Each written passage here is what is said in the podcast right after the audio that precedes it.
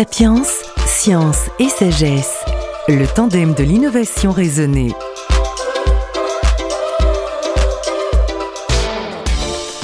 Le CHOM, le service hydrographique et océanographique de la marine, fête cet automne ses 300 ans. Cette institution, placée sous la tutelle du ministère des Armées, est bien connue des professionnels de la mer, des climatologues, des chercheurs, des pêcheurs professionnels et aussi des amateurs de pêche ou de nautisme et de jeux de plage. En effet, chacun connaît les prévisions et les coefficients de marée que l'on trouve aussi bien sur le site du CHOM que sur les bulletins touristiques déposés sur les comptoirs des boulangeries-pâtisseries du littoral.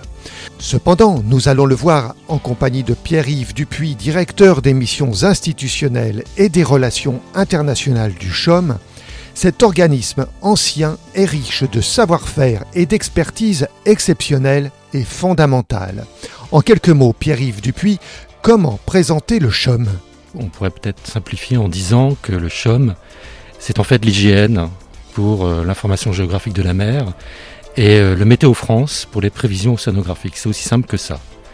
Et cette histoire de connaissance et de mise à disposition des données, si elle a officiellement commencé il y a 300 ans, le 17 novembre 1720, elle a débuté bien plus tôt, à Dieppe, au XVe siècle, avec la publication des premières cartes marines, puis en 1693, avec la publication d'un atlas de cartes dénommé Neptune François, pour arriver enfin à l'origine du CHOM en 1720 et la création du dépôt des cartes et plans de la marine. Oui, alors la préoccupation, elle était bien antérieure à 1720. Euh, c'était de fournir en fait des cartes marines, euh, des journaux, des plans euh, pour guider les sujets du roi, comme on disait, hein. c'est-à-dire ces, marins qui, qui exploraient les mers. Et donc, en 1720, il y a eu cette décision de constituer en fait un organisme national de façon à collecter, rassembler des cartes marines, des journaux de référence qui pouvaient être ensuite diffusés, redistribués à l'ensemble des marins pour leur sécurité, pour, pour effectuer leur mission d'exploration dans les meilleures conditions possibles.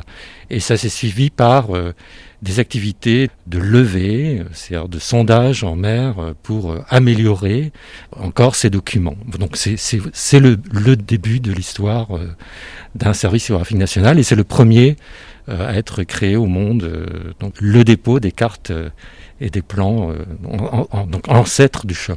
Et 20 ans plus tard, à 1720, Louis XIV instaure le premier brevet d'ingénieur hydrographe. C'est dire s'il y avait une pression.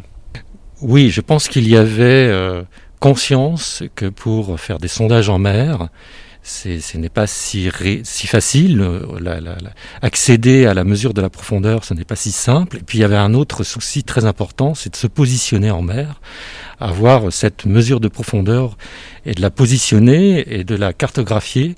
Et donc ça, ça nécessitait une maîtrise de, de, connaissances, de, de, techniques aussi. Et donc il, fallait en faire un métier, tout simplement. Et donc ce métier euh, a perduré, il existe toujours. Il faut qu'on imagine que euh, à ce moment-là, au XVIIIe siècle et début du XIXe, on est sur des bateaux à voile. Euh, ce n'est pas simple. Comment est-ce qu'ils pouvaient pratiquer? Alors effectivement, c'était c'était très rude. Mais bon, il y avait quand même l'expérience de la navigation depuis euh, des décennies, des siècles. Donc il s'inscrivait dans cette, euh, dans cette continuité. Et donc, euh, oui, il, pratiquait à l'aviron aussi beaucoup, parce que c'était peut-être plus maîtrisable que, que, que, la voile. Et, ils avaient une, une, observation très, très importante.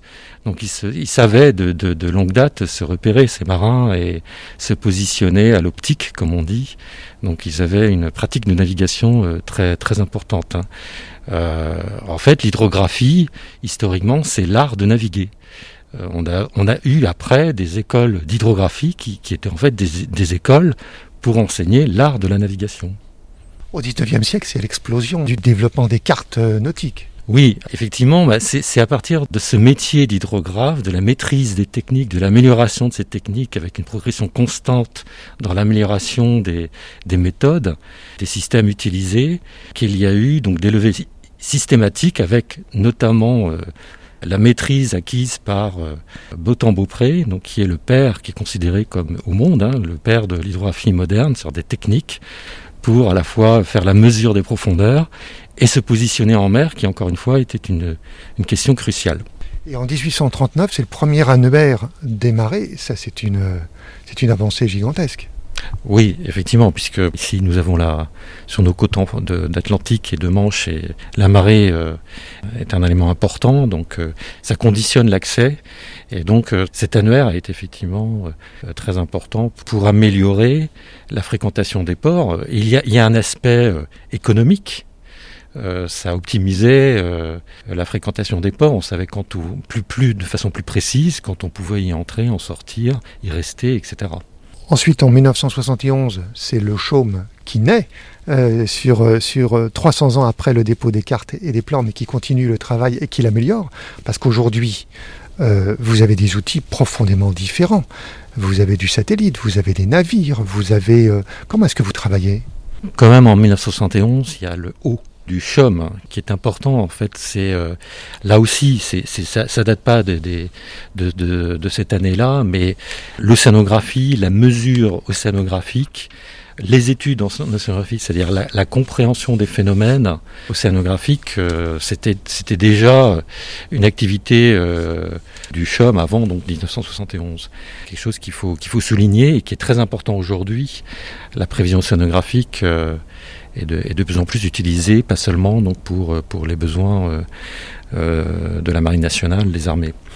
Nous avons effectivement une, un ensemble de, de, capacités ou accès parce qu'on n'a pas, pas forcément de satellite, on n'a pas forcément de capteurs de satellite, mais on, exploite ces mesures. Donc, ce qu'il faut d'abord dire, c'est que la mesure est capitale, puisqu'il y a un besoin d'améliorer la connaissance considérable pour, pour, pour, les mers, pour les océans.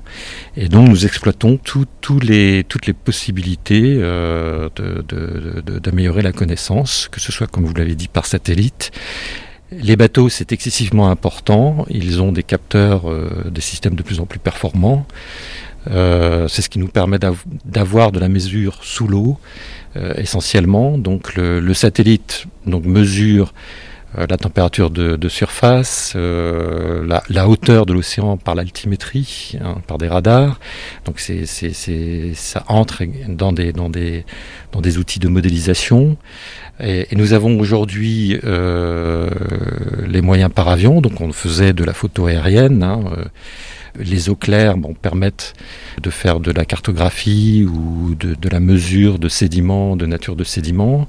Et nous avons aujourd'hui donc le, laser qui est mesure par la lumière qui, permet de, mesurer finement euh, les profondeurs tant que les eaux sont claires, mais on arrive à des profondeurs importantes. Et puis tout ça, en fait, c'est un ensemble. Tout ça est, possible grâce à des moyens de calcul euh, importants. Donc nous avons en propre des moyens de traitement euh, de données, euh, on dit maintenant euh, traitement de données massif, puisque les capteurs sont de plus en plus performants, fournissent des volumes de plus en plus importants de données. Nous partageons des moyens de calcul avec d'autres organismes, comme ici avec Ifremer, comme à Toulouse où nous avons une antenne avec Météo France et, et, et d'autres à Toulouse. Donc c'est un ensemble de développement technologique dans lequel on, on s'inscrit. Donc c'est une dynamique que l'on, dans laquelle on est, euh, que l'on suit. Merci Pierre-Yves Dupuis. On se retrouve dans la seconde partie qui sera consacrée aux missions et expertises du CHOM dont nous dresserons une forme d'inventaire.